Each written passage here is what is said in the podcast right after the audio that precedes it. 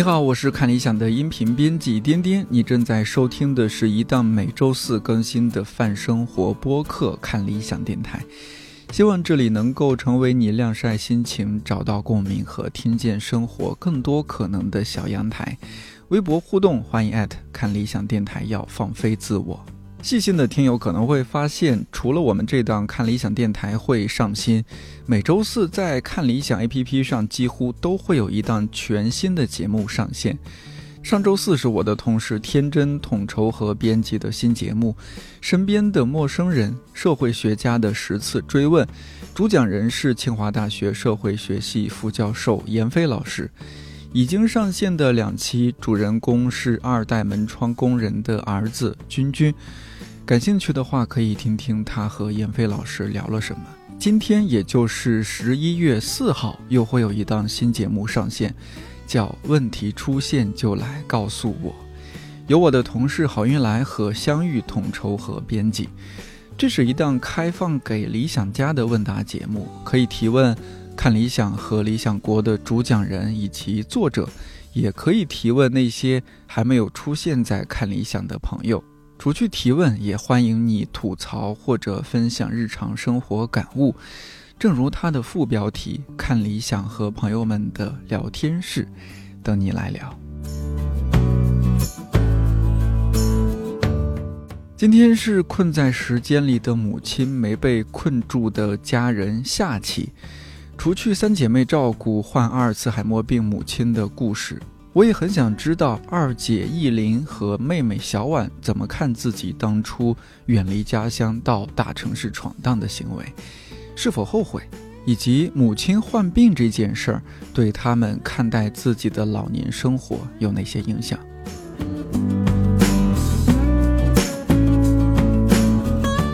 你们在照顾母亲的这个事事情上，这这两三年有吵过架吗？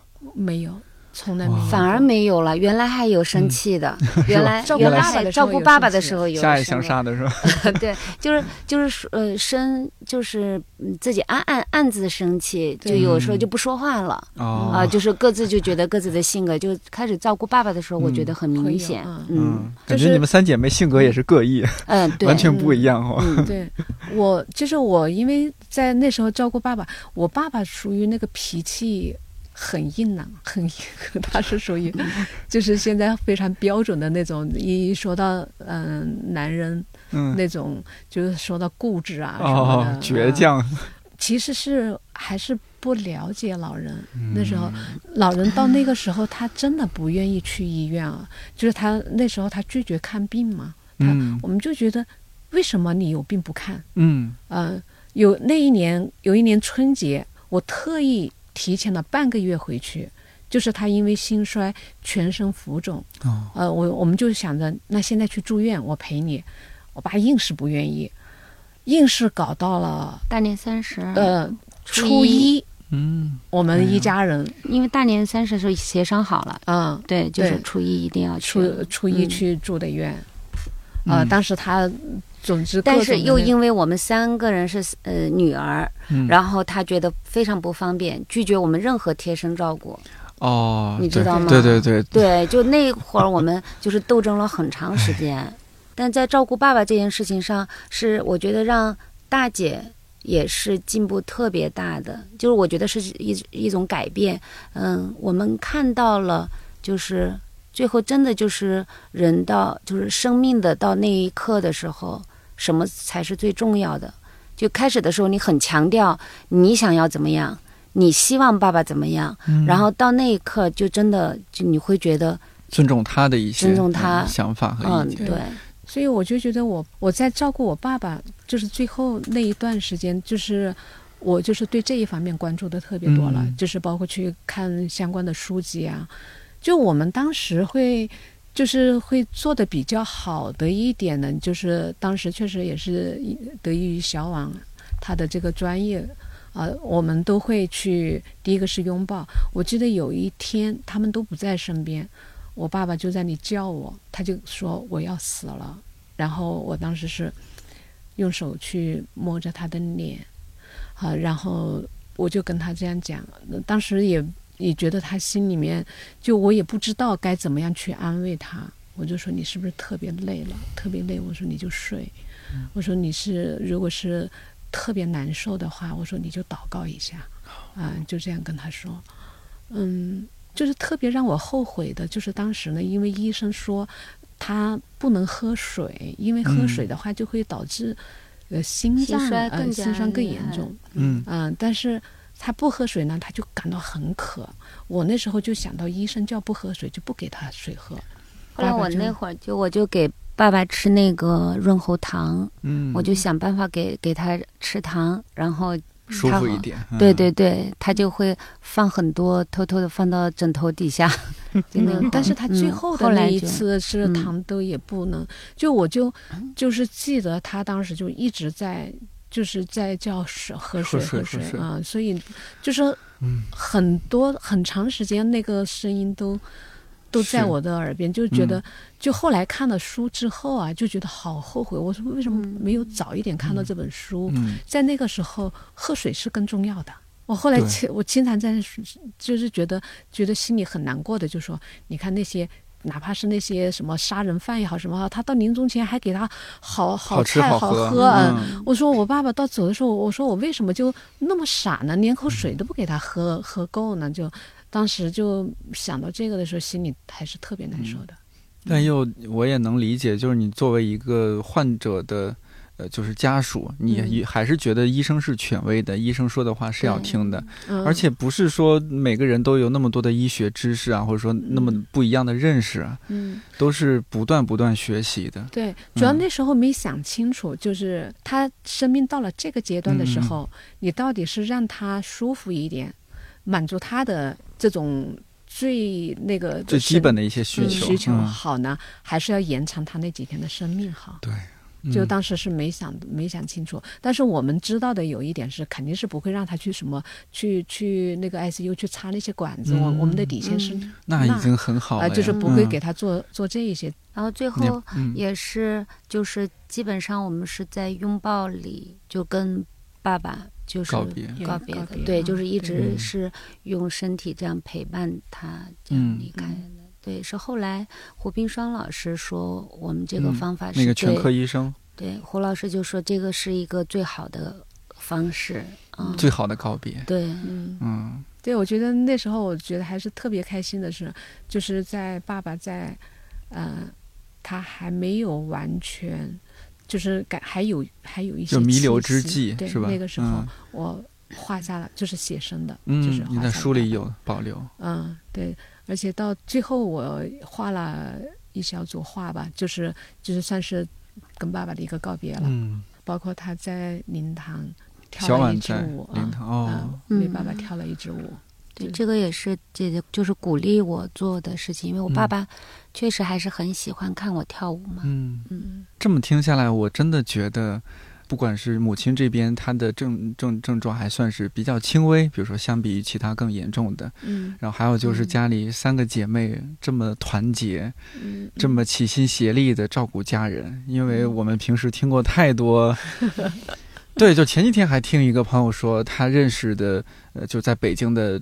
朋友，他们合租的是一个七十多的老太太，嗯，然后这个老太太是什么来历？就是她是本地人，嗯，但是呢，就相当于他的房子被儿女就住了，然后又不愿意和老太太一起住，然后把老太太送出来让老太太租房子，而且还是和就是这北漂，老太太是北京人啊，嗯，然后他们隔段时间就过去看看，就这种，嗯，对，所以我觉得你们姐妹已经是。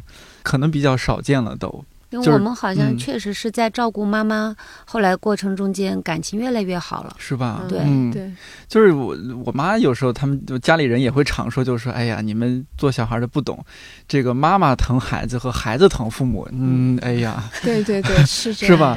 妈妈对你们可是太无私了，你们对妈妈能能多好，就看你们良心。了。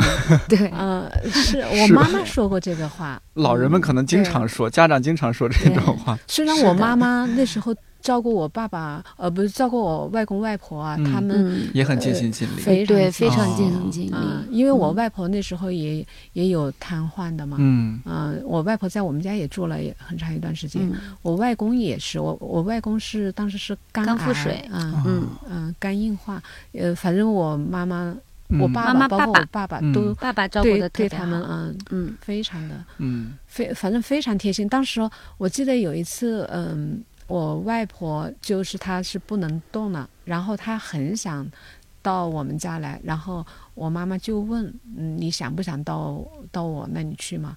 我外婆就说想到就是想是想，但是现在这样都不能走了，怎么怎么去啊？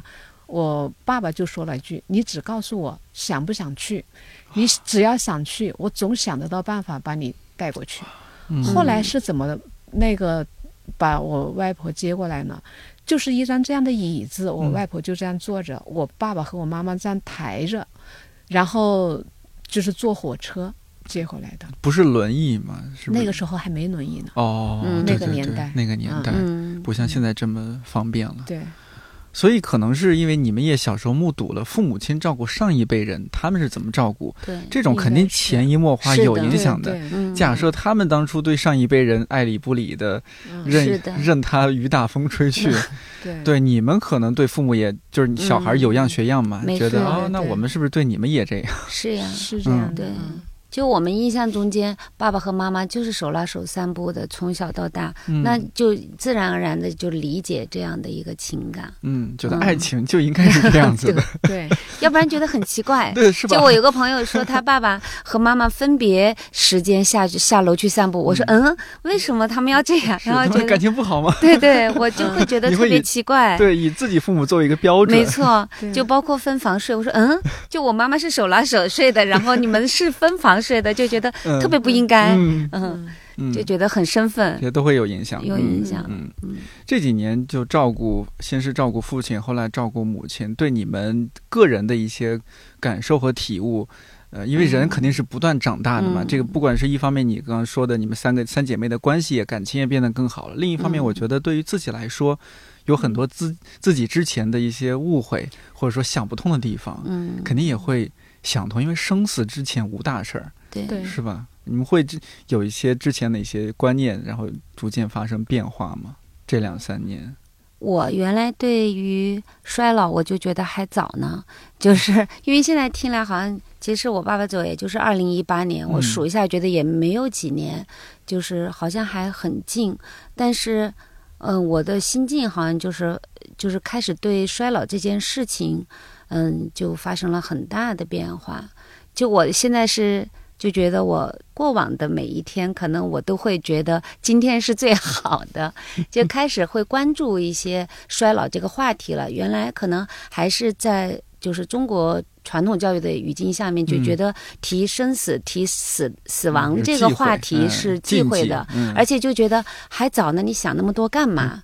嗯、对，嗯还是会有这个想法。就是我姐姐在跟我讲她在关注这类话题的时候，我基本上听了，就属于那种最好过耳朵就过耳朵，啊就不左耳朵进要去过右耳朵，对对对，啊就觉得不要再提这样的。我现在先处理好当下的事情，嗯、但是现在就不会了，现在就会嗯更深一点的去。就他好像会自然而然，你会考虑到这个生命的状态啊，然后一旦考虑到这个生命的状态，好像哎，人好像这个对待人、对待自己的事业，就好像都会发生一些变化，会相对来说放放松下来嗯一些。平和一些，对对，就是就是他回归到一个生命的主题去看了嘛，就不再是嗯觉得、哦，我先过完这个，我现在这个年龄才到中年，对吧？嗯我后面还早着呢，我现在还很健康，不用去想任何事情随便造。对对对，我姐每次原来她是让我去买各种的社保什么，不要想那么多，嗯然后买就是什么，我觉得不用想那么多。现在会自然会觉得是对自己的一个负责，然后也会去想很多这方面的事情，对这个话题也会感兴趣了。原来是不感兴趣的。我觉得我这边首先就是我第一次感觉到，就是比方说姊妹之间的，嗯以前我觉得我们姊妹之间相互之间是没有太多责任在里面的。我就觉得我们每个人是有独立的个体，嗯，各为各来是，负责。嗯就我从来没有想过我会要对他们有什么要负什么责。嗯，觉得大家都成年人了，自己过自己的生活吧，是吧？对对对，呃偶尔发个微信、视个频对可以了，拜个年。嗯是的，嗯，但是就是照顾妈妈这件事情，就会就会觉得一下会也会产生这样的，也有是压力，也有是那个，就感觉到也有有这样的责任。就是比方说，我姐姐要是她的身体有什么问题的时候，就是无论你想和不想，你都是要嗯，第一时间你要去的，当然就包括嗯。她嗯也是这样的。我 甚至跟我一双儿女说，嗯就是说，你看看大姨，你们以后有什么事情的时候，你们要多去问候一下。嗯，还有小姨这一边，就会自然而然会那个会教他们去做这个事情了。这个是我觉得在姊妹感情这方面会有一个这样的感觉。嗯再一个就是，你看我的工作上面，在创作题材上面就发生了很大的转嗯，变。是，的，是的，嗯，以前真的是很关注孩子，关注孩子，还有云淡风轻的，啊对对就是文艺女青年是吧？对对对 诗和远方，对对对，就是那一那一嗯款，就是现在现在就不会，现在更多的，我真的是在这个年龄才去有一个追问意义，这个哦，呃，以前不怎么想这个，以前过好追问每一天，对，以前是 对今朝有酒今朝醉，对，这叫做嗯过好每一过好天，每一天就是这样的。好但从来没有去很认真去思考过这样的事情，哦，就是。这个时候突然会想到啊，你这个辈这一辈子你到底是想要做什么？嗯然后就会觉得意义这个事情要弄清楚，这个是非常重要的。在这个时候，不仅我自己感觉到，我觉得这个事情很重要，而且我还不停的去烦我姐姐，我说你们都要去想一想，就会去想嗯去做这样的事情。这个是我很大的一个改变。然后在生死这一方面，就是死亡这方面呢，因为我其实是我。更早的时候，我是是经历过这样的事情，因为我自己有病嘛，嗯我自己有那个系统性黄斑狼疮，哦，就是那个时候在，呃，很早很早之前呢，我我儿子才一岁的时候，就就将近二十年前了，就当时是是怀疑，在那个时候就已经感受到那种恐惧了，嗯。因为当时是查这个病，那那时候死亡率还是有点高的哦。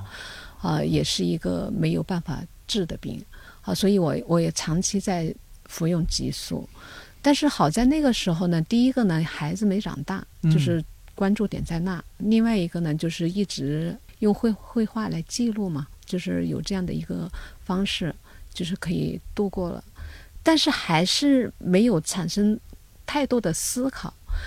这一次呢，就会一下就是觉得，比如说衰老，以前在意的是皮肤的皱纹啊、斑啊，偏外貌方啊面的啊，嗯，对，那现在就是会觉得更多的关注的是身体的疼痛啊，嗯、然后就是在记忆这一方面，就是我就觉得人老了之后，只要在记忆方面不要发生这么大的，你是健康的一个呃状态的哈，不要经历那样的疼痛，那就会挺幸福了。我在照顾我爸爸的时候，我是有很多的不耐烦的，就是因为我爸爸他的那个固执会让人就是忍不住会冒火，嗯，就是呃也不能够理会他。就我记得当时我爸爸有一件件事情，就是他就老叫我们把他让他坐起来。他不是把那个床摇起来，是要把他推起来坐起来。但是已经坐起来了，他还叫我们把他坐起来，因为他很难受。嗯，虽然那时候我没有发火，我是一整个晚上一个通宵，就是你要把他这样顶起来，就是有的时候用这个肩膀把他顶起来，有的时候用整个背，就是一个通宵就不停的要变换我的身体来支撑他的身体，让他坐起来。但心里面还是挺挺难受的，就就也会有些难过。但是呢，在就是在那一个阶段，我自己的身体也经历过这样的事情。就有一次，我就就在没多久，我就就做做了一次小手术，然后因为打了麻醉，我我总感觉到就是已经躺到自己病床上面了，但是我一直感觉到我的双腿是悬空的，然后我就很难受，我就跟我先生说。把我的腿放下来。他说你的腿是放在床上的啊。我说不对，我说你把我的腿放下来。然后他就说，他说我试着把你的腿压在那里，你自己感觉一下。他就把它压在那里。其实我我才感觉到我其实是没知觉，但是就一直感觉到那个腿是悬空的。还有，我发现我控制不住自己的那个情绪，因为当时插着导尿管，嗯，我就很难受，我就跟医生说，我说我要上厕所，他说插着导尿管的，嗯，我说不行，我说我很憋，但是我尿不出来，很难受。好，然后那个那个护士告诉我，他说你必须要至少要保留多少个小时啊？那时候才刚刚开始，嗯，我就那一下就是整个人狂了，我就自己去拽。就那一种，那一下我其实是这两件事情，我是让我体会到，呃，人无法控制自己。嗯，对。还有一次就是，就是晚上就是全身疼痛，就是我那时候晚上就是在梦里面是感觉到是有很多的虫子在咬我，那那种状态，就是特别的疼痛到自己不知道该怎么办的那种状态。我就觉得一个是现实当中让我体会到我爸爸的那个。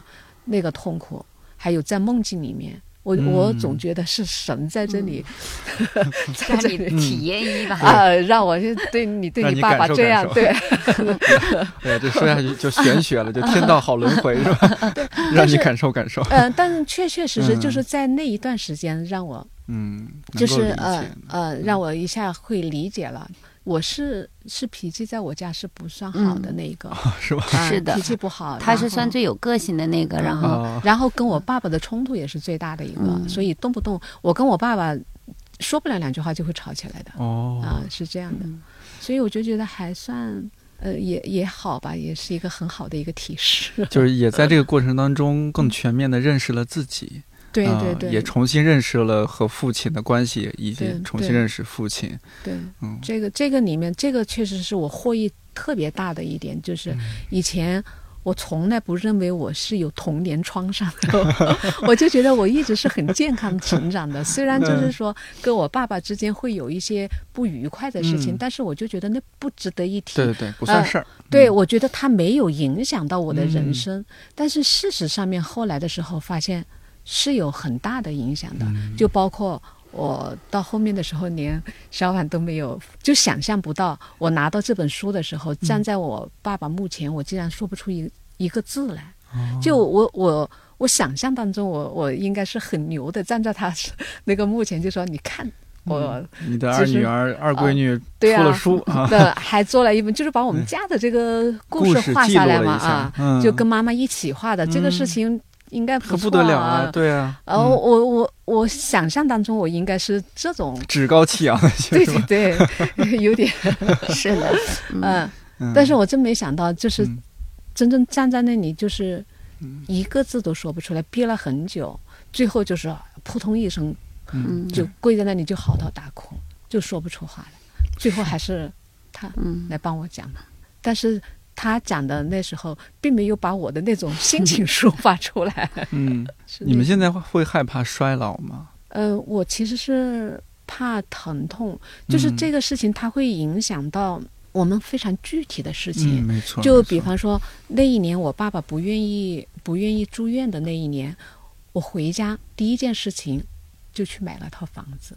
啊，是在我。我们的经济并不是那么好，但是那一那一次，因为就是觉得，因为我们现在住的是楼梯房，因为我要把我爸爸从我我们家那时候是住四楼啊，我爸爸妈妈住四楼，我们家是住六楼，好，那时候要把我爸爸从四楼。弄下来没有电梯，没电梯。然后其实凭我们几个姑娘，其实是很难，很吃力。呃，那那次那一年刚好我先生也一起回去了嘛，他个儿比较大，也很会想办法，就是用轮椅啊，就是挪，慢慢这样挪，嗯啊，后面我们扶着这样下来的。好，那我想到哇，我第一时间就想到我们。第二个话，那怎么办？从六楼，对，那呃，说起来我们其实是六层半，呃，嗯就是还更高。那第一时间就想到我们得要换电梯楼，嗯就是说不能等了，这边赶紧买着，这边把房子卖出去，就是就第一对以前文艺女青年没想过这事儿，没想，是从来没想，从来想过老了可能是坐坐一朵云上面飘下去，对说的没错，就从来没想过那么多。对对对呃，就那一下就会觉得，呃，这是最大的一个改变，嗯就是最实际的一个改对变。生活是啊实实在在的，对嗯衰老也是实实在在的，对，嗯嗯，因为我就想到我的身体也不是太好，就老胳膊老腿的啊。那虽然我也是一个不爱运动的人，嗯这一段时间呢，也断断续续的，也至少让我感觉到，当我不运动的时候，我有种负罪感，就觉得我对我的儿女们是非常不负责任的。然后就这个时候，我就会出去，就会去跑一下，然后也会 就会更多的会有更多的户外的活动了，嗯比方说我在呃。种花呀，我嗯种花就有哎这个很很多的啊，好，这个啊很好，呃，嗯这个时候是也一天呃最起码有两个小时的户外嗯的，有氧运劳动。劳动，对因为要去挖土啊。嗯，这呃，要，去做这些事情，嗯。要清理整个那个，因为我是在楼顶，那嗯楼顶上面整个楼顶的那个卫生，我要去负责去打扫呀。哦，都被你承包了，成为你的后花园，感觉 是对对对，是吧？哎呀，呃这也挺嗯挺好的，挺嗯，幸这些都是，是都是这个嗯过程当中，嗯、嗯，去实实在在的一个一个一个思想的转变嗯到付诸的行动。对，就更接地气的去生活了，知道生活是不会那么的 飘在漂浮在半空中，对它是实实在在的嗯。，确实也会嗯想到，嗯，真的不是可以说，嗯，我自己的生活方式是我对我自己负责，其实是我选，假设我选择的是一个非常不健康的生活方式，嗯，其实是后期是影响到我的亲人的。对啊，当然了。会会想嗯到，以前是不太会想到这一点的。我妈现在和我常打电话说的话就是：“妈，现在保重身体就是对你负责。呃，” 我说：“妈，你说的非常对。对你想，你要是生病了，我这肯定得抛下工作回去照顾你，嗯对对对，这损失太大了。嗯，是是的，嗯，我爸妈也说过这样的话。啊、你看家长，嗯家长都是对都一样，嗯对，嗯，但是有的时候他们会跑偏，呃，呃进入保险呃保健的那个是吧？对对对，保健圈套，保健品圈套，因为哎，以以前我做分享的时候，嗯。就有一就有唯一的一次，我没有去分享我爸爸妈妈的那一段，就是、就是吃那个保保健健品品的那、啊。那一段经历。好，结果那个有个老人家就过来就跟我说：“老师啊，你说的太好了，我们现在就是 就是要把自己的身体搞好，嗯，不给儿女添麻烦。对，所以啊，我们现在买那些保健品可舍得花 钱呐、对，我就那一下听了，我说拉一牛，我说你们不能这样，哎他们就会把所有的嗯。就会压到那个保健品上面，他就觉得。就是我们老了有什么，就是这些钱花在哪里啊？就是把自己的身体搞好，是就是这样的。确实走到一个极端。前几天我妈还说：“哎呀，我又新买了一瓶那个深海鱼油。我”我当时反正有很多话想跟他说，但我压回去了。我说：“哎，你要觉得吃着身体也舒服，没出现什么毛病，那你吃，但是你不要一直吃。”他说：“哎，没事儿，妈，这个适量。”嗯，但其实大家都知道那个深海鱼油就很扯嘛。嗯他们他们主要是特别担心的是什么呢？就是他会花花很多钱，嗯就是比方说我妈妈他们那时候买牙膏的时候，一支牙膏才二十几块钱，他们嗯可以卖到七八十块钱一支的。嗯嗯，他们可以这样来做，嗯，所以这种就是我我的办法就是我抢在他们前边，先给他们买一堆，他们先用我买的，他们就因为没用完，老人就是这样，他就没用完这个，我就不会买新的，哎，嗯。我就一直给他们续着，这样会好一些，他们花钱上会。嗯，那可能还是没有人去陪，嗯就是像我爸妈那次经历的，就是他们更享受他们一起做活动，然后在做完活动以后还领鸡蛋来领啊，对，来买，而且还有一个 就是嗯那个销售人员呢，就去还跑到家里来嘘寒问暖的，嗯。然后还认到我妈妈做干妈。哎哎呦，都这套路，对。都这套路，就是瞅准了这些就年轻孩子都在外，没有陪着老人。是的，老人他们孤独啊，他们就是对对。需要子女陪伴，但有这么一个小伙子、小姑娘，他还陪着你聊聊天儿，他们愿意为这种付费。没错，对，其其实那时候你看，我姐和我妈嗯。和我爸妈还住在一块儿呢。嗯，他就是他就是需要有人成天这样陪着，嗯。所以那个嗯，所以我觉我觉得老年人呢。就是真的还得要有一个自己的一个爱好，就是除了嗯运动，就是，除了运动之外的一个，嗯。你一个人可以，就是你比如说你一个人在家里面，你可以一个人可以完成的一个事情，就是你很爱这个事情嗯，啊、就是说练练毛笔字对，是吧？种种花儿啊。嗯，养养鱼这种就是算吗？呃，对，它主要是就是，当你身体不能动的时候，你必须一个人的时候，你还有一个东西，有一个玩的东西可以陪着你，嗯你有一个这样的一个爱好，嗯我觉得这个挺重要的。就哪怕是你一个人跟自己一个人自己下围棋，嗯也可以，对，对是吧？就是说，就是你要很爱这个事情，你有一个这样的事情可以陪着你，让你不那么寂寞。寂寞，对啊对对，不会那么依赖周围人。嗯对嗯对对因为你总有一天你是需要自己一个人的。哎，这个也不只是老人，就是年轻人他也需要培养有个爱好，嗯是吧？要不然在家你就就是觉得无聊，就是拿就玩手机，但玩手机其实越玩越空虚。嗯，你刷抖音、刷快手刷久了，时间过得很快，你刷完了特别空虚。对对，对，嗯。所以我姐嗯说，她那时候在，她说在养老院就看到有那么一个老人，嗯。就是说有一次看到他自己拿着那个锤子使劲的敲自己的头，他就说哦。死了死了算了，就是因为他就是每天就坐在那里什么事儿也不干，就是嗯，他当时身体都还可以，还能嗯。走，但是也不走，就是坐着。哎，到了那个阶段，我前阵子和我姥姥打电话，她非常云淡风轻的和我说了一句话，她八十了，嗯她说：“哎，我们这个年纪就是熬时间了。”嗯，哦。而且她说这句话没有任何的伤感，她就特别平淡的说。嗯呃，但是有一些我、嗯我之前也有采访过一个老人，：“嗯开始的时候问他年轻的时候他最想要的是什么，嗯他很想要出来有一份工作。嗯，他说，但是那时候是错过了一个什么机会，他就没有实现这个目标。嗯好，后来呢就嫁人了。他说，那嫁人之后呢，就很想有孩子嘛。后来嗯还有孩子，他有了孩子就想着把孩子拉扯大。他说，后来他们都都大了，他们又有了孩子，嗯、那我就想帮他们带孩子。嗯他现在我孙子也大了，孙子也结婚，也有孩子了。嗯我说那你还想带帮他们带啊？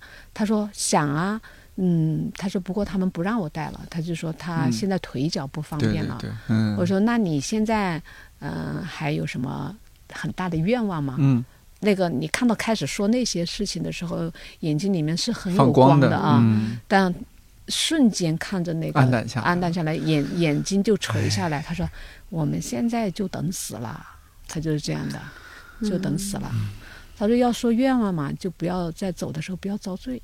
嗯，对对对，很多老人都这么说，嗯，嗯，就给个痛快，都是这样子。那小婉呢？你就会害怕衰老吗？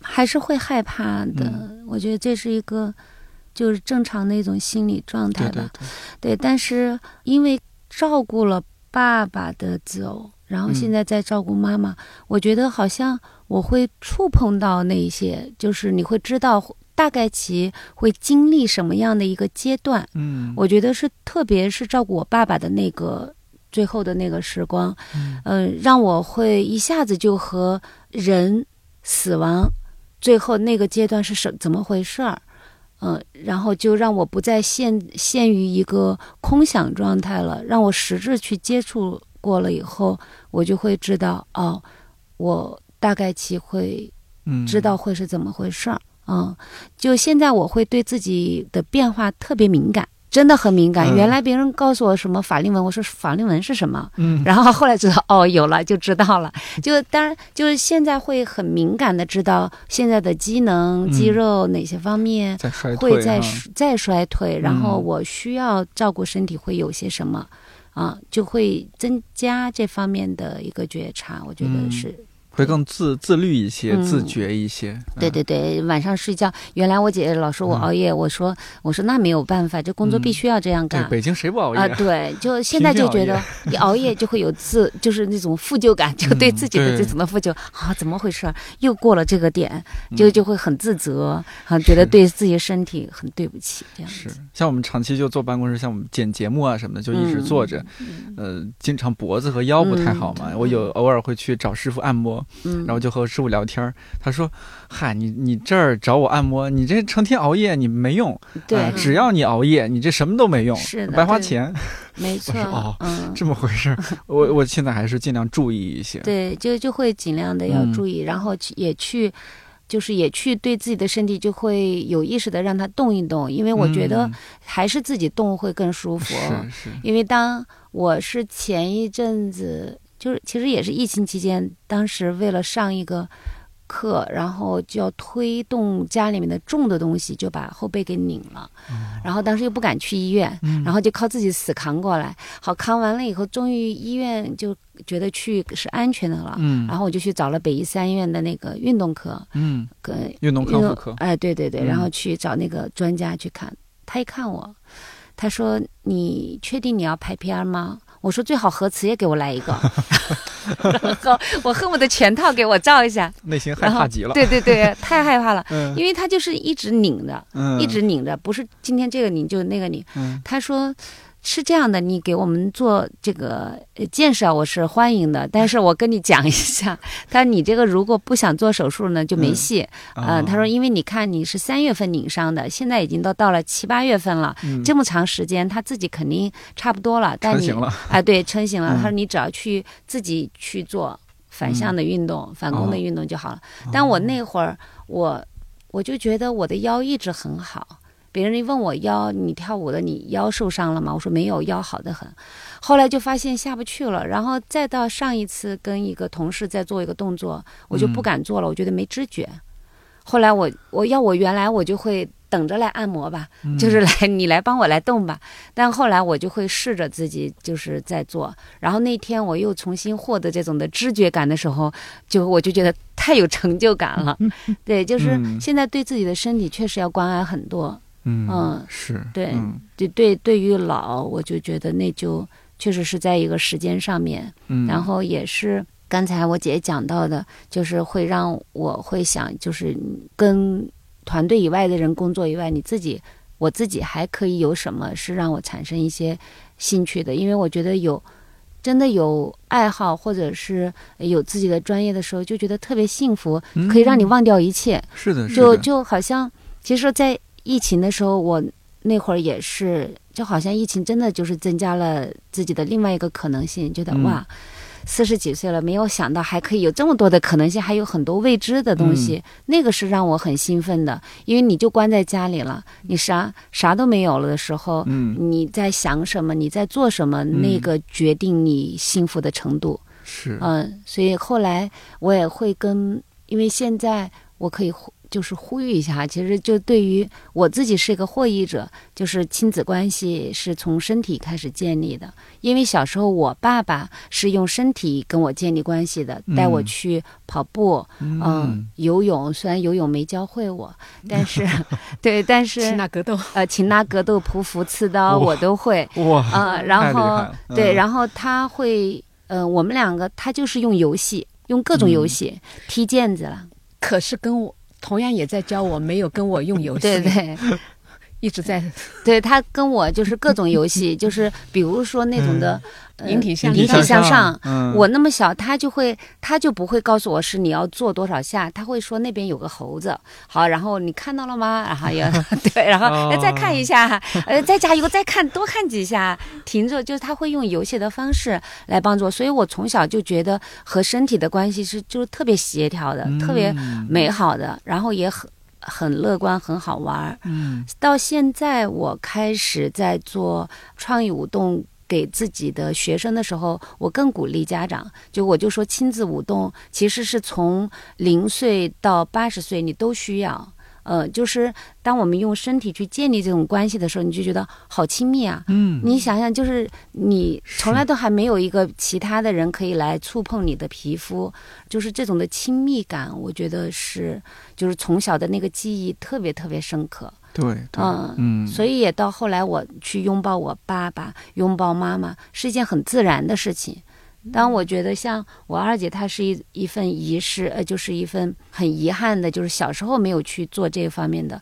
但是到了，嗯，就是我爸爸，就是在后阶段又开始重新建立起这种身体关系。嗯，我觉得对自己的人的这一生，我就觉得还是一个你还算算是弥补回来了，弥补回来了嗯某种弥补，对对。这子女对家长这要求也不能太高了，就什么样的家长都有。其实真的听你们描述下来，父母已经很厉害了，是很好的父母，感情好又恩爱，对，嗯，对孩子也还是还算上心。而且你三个子女，嗯，对。是吧？哪能那么平均？而且我爸爸，我觉得他们好伟大，嗯就是他们从小是鼓励我们出去的。对啊，你瞧瞧，这这多么的先进啊，走在多少家长的前边了。就我身边很多闯的，要敢闯，对他就是嗯他没有把我们就是女孩子家家家就就束缚留在家里面了。对，你像说到这一点，其实你们现在家里的情况会和很，就是你们现在这种情况会和很多在大城市闯荡的人会很像，就是也许哈家里有一两个孩子，结果呢这孩子都出去了，你们两位应该嗯。算是比较年轻的时候就嗯出来闯了嘛，现在一个在北京，一个在广东广州，你会觉得后悔吗？就是觉得哎呀，早知道我就不出来见世面、闯天地了，我就陪在父母身边，嗯多陪伴他们一段时间。我嗯倒没有后悔。嗯我觉得是我们在长大后，就是每一个人，他真的是他有他自己的一个成长的轨迹，他的人生轨迹，他是有他的父母，他真的是就是陪那一段儿，就是嗯，比方说我现在吧，我的孩子们都长大了。嗯然后一个也出去工作了，一哦个也在嗯、上大学，嗯就是我都知道，当他们嗯、上大学的那一刻，就是 我会 基本上基本上就是那一个暑假，如果他们在家里，我就对他们特别的唠叨，而且时不时就会去他们的房间。就是对我女儿是这样，对儿子也是这样。就是这个时候呢，就是我儿子开始也有点烦嘛，就是因为这就是这个暑假的时候，我就嗯告诉他有一点，我就说，就是因为我知道未来你的路。我就再也没有办法，嗯就是说，我就没有办法再参与进去了。就是就只有呃，但是我依然会有一些担心，就是因为我了解你很多的一些不足的地方，嗯，所以我很担心，所以这个时候我就忍不住会要告诉你很多的，嗯、我的担忧，有的时候未必是我要告诉你怎么做，我就是因为有这种担心，所以我。我就会时不时会到你那个房间走一走，然后，呃，然后可能看你在做什么事情。也其实我更希望的是他能够跟我讲两句什么，就说、嗯啊，妈妈你不用担心了，我现在正在这里做什么呢？呃，就我更多的愿意这样，但是他，还小嗯还小，嗯，如果刚上大学的话，还是嗯，而且孩子们他也不会，就是就算女儿也好，嗯，他其实是。不太主动的去跟父母去说嗯。什么，我最近在做什么。其实我以前也不会哦主动跟父母去告诉他们我最近在做什么，嗯。因为在做的事情太多了，我跟你说你也未必知道，就是就是这样的一个、一个状态，嗯，所以我在跟女儿，嗯和儿子都会这样跟他们讲，尤其对女儿，因为她更大一点，就是说，其实你一段时间告诉我你在做什么，我会很开心，嗯，嗯、就是是说让我。嗯，继续以某种形式参与你的生活，对对对，让我嗯知道你在做什么，或者我们能够交流一下。就是可能你以为你你认为我不知道你们在说什么，你们嗯说的话我听不懂，但是我了解一点之后，我说可能这个今天我们的这个联系会有这么紧，等到有一天你不得不来参与到我的老年生活的时候，那个时候你可能知道我、嗯我的需求是什么。是的，是的，要不然你不，你会，你肯定不知道我需要什么嗯，啊。对，家长和子女之间这种互动交流真的嗯很重要。我们之前因为我节目里面也有探讨过家长子女的关系什么的，嗯我记得有一期有一位嘉宾就说。你不是说你天天得说哎，爸爸我爱你，妈妈我爱你，嗯你非得天天这么肉麻。嗯，他说：“你哪怕你就分享一下，我今天就是啊扫了个共享单车，它是坏的，然后它那个坏呢，对。哎坏的特别好玩儿，我拍了照片发给你们，这也很好。是的，嗯，到甚甚至不一定每一天，你一周有个嗯。两三天，这样分享一下一些生活非常鸡毛蒜皮的事儿，好玩儿的，家长就感觉不一样了，嗯觉得哎呦，呃，孩子还记着我，对对 对，没有忘了我。嗯，其实我因为我同时是女儿又是妈妈，所以我嗯。特别能够理解这种那个，因为两种状态我都嗯都有，嗯去经历过，嗯。而且其实我两个孩子就是他们现在这种状态，就比我是要听话太多了。哦，就是我是反叛的，嗯就是我在在他们这个年龄的时候，嗯那我现在跟女儿呢，现在好在我们是从事的职业是同一个职业，哦。就是他也是做插画的，做插画的哦。呃，，所以我们的呃相对来说这个这个。嗯，还有一些职业方面的交流。对，就更多的 是那个我，嗯。我经常会去请教他，哦，呃，因为他是嗯一个科班出身的嘛，我是半路出家的，哦这样子，呃嗯所以在这一方面，我就就是说，就是希望能够建立这种联系。嗯，他也蛮配合，嗯，那很好，很不错了。对他，嗯因为他也是从小也没在我身边长大，我们在拥抱的时候，嗯他也会有这种紧张感。所以当时我们就呃也很开诚布公的把这个事情拿出来嗯，说了，嗯，然后我们就说我们一起来共同的来努力吧。现在他就是特别好的一点，每次进就是我们都会去接他嘛，他在嗯深圳，我我哦我嗯到不算太远了，呃对广州、深他圳这个距离。对他到坐船过来，我们就到码头去接对他。接他的时候，下船的第一件事情见到我们总是一个拥抱拥抱跟爸爸嗯也是，而且还会去亲亲吻一下。哎呦，啊、嗯这种感觉太温馨了，好，好有电影。影 场场面感呃，对，就是嗯这个刚开始是刻意做的，啊！就是就是刻意做，就是因为就是父要消母套路深，除，就是呃，就是想消除这种对对这，种很重要。嗯，抱着抱着就习惯了嘛，你对，现在就感觉到好很多，对吧？嗯，以前，而且我女儿她也讲了一个，就是她现在感觉到在我面前说话也好，干什么好，就是放开很多了。嗯呃，以前因为她更大，我是五岁回到父母身边，她是到初三了哦，才回来。啊、对，初三差不多也是十十六十五六十那时候十四岁，十四十四岁，哦，十四嗯岁，我跟儿子之间的那种，他就不存在。嗯他到这么大了，一米九的个儿，就一下就往我怀里滚过来了，就会就完全没有任何的那个，嗯但是女儿会有，所以这个哦嗯，这个嗯我们做了一次很深入的一次交流。我们刚刚就是说，呃，会不会后悔啊？就到大城市，所以其实还是您觉得也没关系。其实没关系，我就觉得每个人有第一个是各有各的路嘛一条路。嗯，第一，他只能参与到其中一段，对我们可以用其他的方式方式对啊来建立这个连接。是的，嗯，另外一个呢，就是我爸爸他也是希望我们走出去，嗯虽然他当年也希望留我在身边，对，但是当我嗯。出去的时候，他没有任何的阻拦。包括小婉这边也是嘛，嗯嗯，我其实听到这个问题的时候，我就会呃想起，好像我曾经有一个有过一个阶段是有这方面的困惑的。嗯。好像那会儿是到北京才是两千零二年吧，哇，很早了，好早啊，零嗯零一零二那会儿就是说在留在北京还是要回到湖南。当时是我的老师，就是因为我们在嗯学编导嘛，就是在做自己的作业的时候，就是他在我的作业里面发现我就是心绪很很乱。嗯，然后我就跟他去聊，嗯，我就说，你看我父母身体不好，然后在湖南，我是应该回去呢，还是继续留下呢？嗯我说最近在想这个事儿，他就直接问了我一句，他就说，嗯，你回去你会你会怎么样？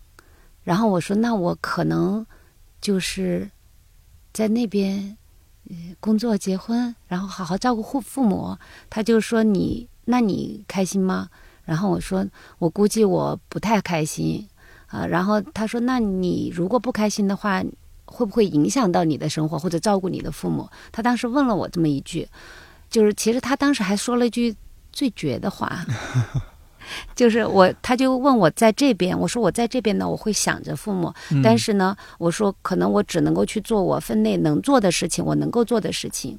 然后他就说：“对，他说做人呢是会这样的，就是你心里面怎么想的，你就不要就是。”一下你做不到，你回家，完全心无旁骛的回家照顾父母，你心里面会有深深的遗憾。他说：“那么你就听你更想在哪边，然后你可以为父母做到什么事情。”好像当时他就说了，我们之间有这么一个聊以后，一下子就好像就帮我快刀。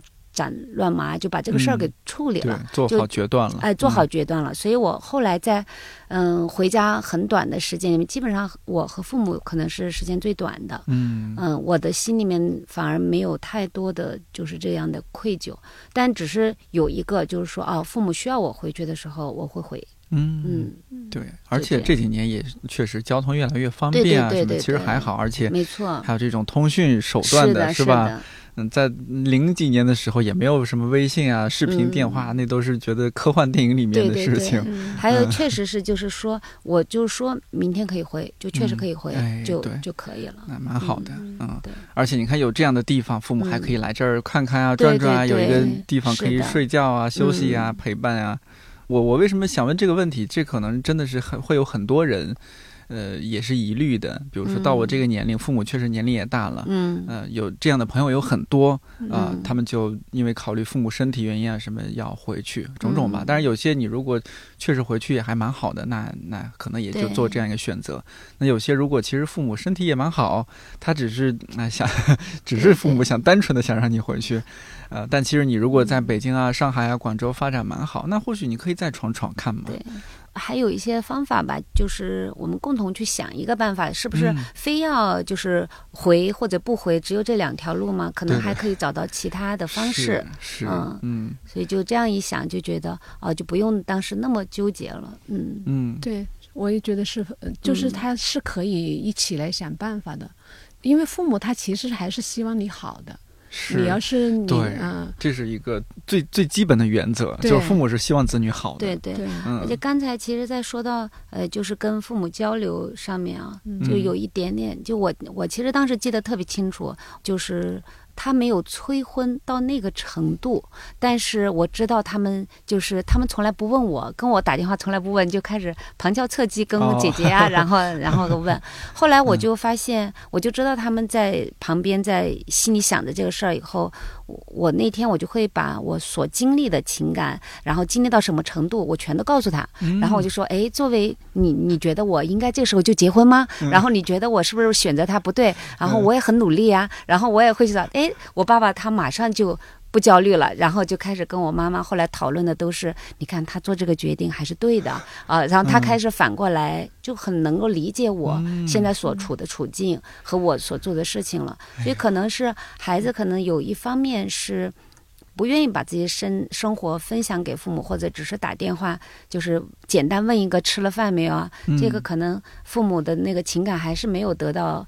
这种的安放的，是的，是的，也可以适当透露一下自己的情感方面的一些对对。想法啊，包括你的问题，你所面临的问题，对对，所以我觉得还是很好的一种的互动的跟亲子。对，如果当然有一个前提就是父母也是比较开明的，哎，对对，因为有那种确实是不开明的家长，你没法说，越说越乱。对，就还是在了解父母对基础上再去沟通，是吧？对，因为你看我现在遇到的也是嘛，因为女儿也有这么大了，嗯，啊，然后。哦，呃，哦，对哦，您面临这个催婚的是您催下一代哈，不是 上一代催您。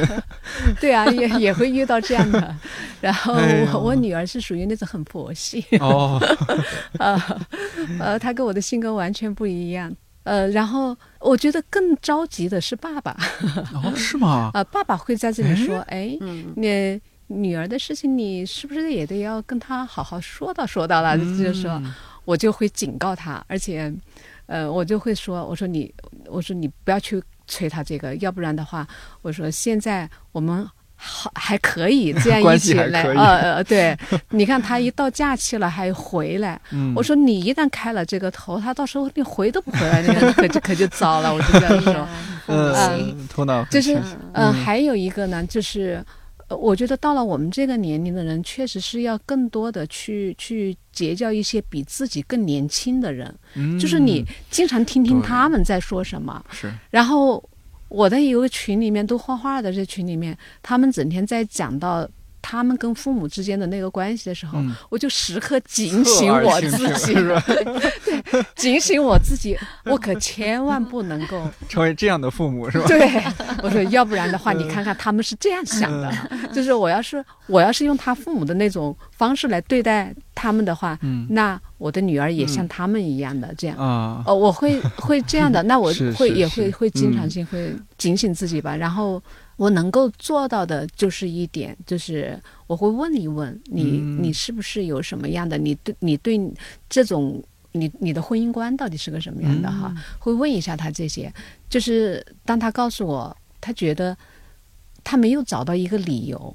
就是说，一定要两个人来过，他就嗯觉得好像一个人过得也挺好的。我说，那你就想想清楚，如果是要一个人过的话，你未来要要想到的很多的是需要用钱来解决的。嗯那你现在开始筹钱，我就会跟他来说这些事情，是是就是说，嗯呃，因为你要要想想清楚一点的是，你是不是真的是，嗯、我作为妈妈，我最不能忍受的是你被迫的、嗯，被迫单身，这个是我很难过的。嗯。啊，这个是我我就觉得这是每一个，我想我相信可能是每一个做母嗯亲的，对，嗯还是说到，其实家长都希望孩子们幸福嗯，啊、嗯快乐。对啊对，身体健康对，啊、有人有人爱，对，嗯。也不是说非得逼着你走这个人生流程、流水线是吧？嗯。不一定的，不一嗯，就你自己真觉得，呃，能够，因为嗯你找一个人过，嗯。可能除了就是可能真的是两个人在一起没那么寂寞啊，嗯。他可以也可以相互扶持，嗯。啊、他可能是有这样的。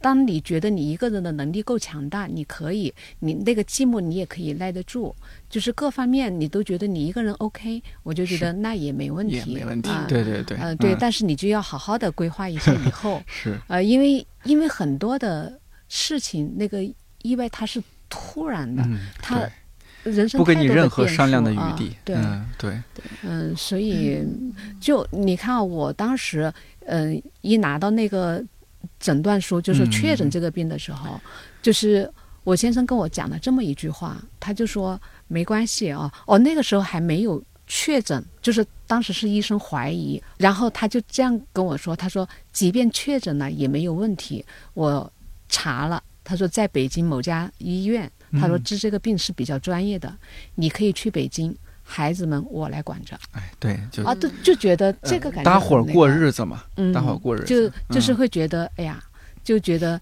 这个时候你会嗯很安心，是，呃，嗯就是是这样的一个，对作为人来说，咱们 今天聊的有点泛了，但没关系，这很好。对，其实这就是人生活嘛。从个人来说啊，我每个人都渴望爱，渴望被爱，这都一样。嗯呃，也希望说另一个人给自己遮风挡雨也好，或者说一起撑起一把大伞也好。但你现在年轻人网络上说的话叫什么？就怕这个你来了之后啊，这风风也来，雨也来，都是你带来的，这个就可怕，是吧？所以你也要理理解有些年轻人的一些那不是。现在分也不是很容易的事情吗？对，呃，如果有和依林姐一样想了解年轻人的一些想法的朋友呢，欢迎多听我们看理想电台啊。我们是一档泛生活播客，我们和同事啊，什么一些朋友，我们经常其实还挺经常聊这些问题的，也嗯表达一下我们想法。嗯。啊，我有一个听友啊，可能是上了年纪一个奶奶了，已经可能七十多岁，嗯。他说他就通过听听我的节目来和他的孙子达成某种就是啊，我了解啊对我了解一下嗯我孙子嗯他们这辈年轻人，因为和我同龄了，呃，嗯。嗯在在想些什么，呃，可以交流一些什么。嗯哦，太好了，嗯好，呃，呃，那我们其实今天有一个很关很重要的一个关键词，就是阿尔茨海默病。嗯那、后来我们也聊了一些家庭生活啊什么，呃，我们最后我想收束一下这个话题，就是，呃，一开始依林姐你也讲到，其实阿尔茨海默病它不是一个中老年人专门会得的病，嗯也它逐渐在年轻化。现在很多病都在年轻化，但这个病嗯年轻化，我还是真的有点意外。呃，我们是不是可以通过一些年年轻人通过一些养生手段，可以 早一些注意起来啊？最后可以给到一些生活方式啊各方面的建议。这个病就是很不幸的是，这个睡眠对他来说是非常大的一个影响。如果睡眠不好的话，嗯这个也是，虽然虽然是影响他的这个病的，它的因素有很多很多，嗯但就是不健康的这种生活方式，这是首当其冲的啊。哦呃，然后、嗯、其他的包括就是刚才说的外力，比方说摔跤，嗯、被被撞了头部的，然后、嗯脑卒中，就是像这种血管性的，就是嗯中风这一这一类的，嗯、还有就是，如果是假如我们嗯。就是社交方面啊，就是你你是一个爱社交的人，嗯这个这个也会对老年真正到老了之后啊，如果是你经常社交，这个也是可以预防。哦，嗯、如如果长期性不社交的人，沉浸在嗯、自己家里面整天看电视，这个是是非常不好的一件事情。哦嗯，所以就是呃，多交些朋友。呃，嗯也不一定非得特别多吧，比如说有两三个、三四个，对这个大家常在一起玩和交流的朋友，嗯，呃，然后就是呃，要注意睡眠，尽量少嗯。熬夜嗯啊嗯，，对，呃，九九六都违法了啊，嗯 对，少熬夜。还有呃，我我看了一些资料，说是这个多阅读也有帮助，对，就是、嗯是吧呃看嗯书啊，就是它需要你，就是要动脑筋，啊就是动脑筋说多动啊脑筋，对，然后有一些爱好，这个是挺好的啊嗯。对，嗯，就如果是刷短视频这种不动脑筋的，可还是少刷一些，因为看书它还是需要你进入这个对对对，是吧？这个语境里边，嗯对，所以我就觉得，我鼓励每一个老年人从现在开始写自己的回忆录，我就觉得这个哎是挺好的一件事情。因为您的书是在乐府文化出的嘛，乐府文化不是出了杨本芬嗯，呃这个老人的两两本书了都啊八对十岁还是多少岁开始写作？一本是嗯秋园，一本是浮木嗯，我都看了，写的好好。我准备呃之后就拿给我姥姥爷去看一下，他们算同龄人。对，我觉得嗯还是挺好的，就是你嗯。就说说，包括我们我之前就是发起了一个叫记忆对话的这个项目啊，哦它也是其实也是。鼓励的就是我们年轻的一辈陪老嗯一辈人，我们就来聊聊过去，然后把它记录下来。嗯，好，记录下来就做一本属于自己的家庭回忆录嘛。就是他其实这个过程，就是你想想，一个老人他来参与这件事情的时候，他第一个他要回忆，他要用语言表述出来，他都要表述能力，嗯，他要写下来，或者是他要用绘画啊，或者是用照片啊、老照片来剪贴呀、他都需要他来动脑筋。嗯，你看年轻人也在参与的时候，两代人他就在交流了，对对对，好。文艺青年喜欢说一句话，说记录本身即是抵抗。对，我觉得这句话是吧讲的挺好的。对，也感谢艺林姐在你的这本书《我还记得》里边的记录，这真的是很珍贵的家庭记录。今天感谢两位，谢谢谢谢谢谢。嗯。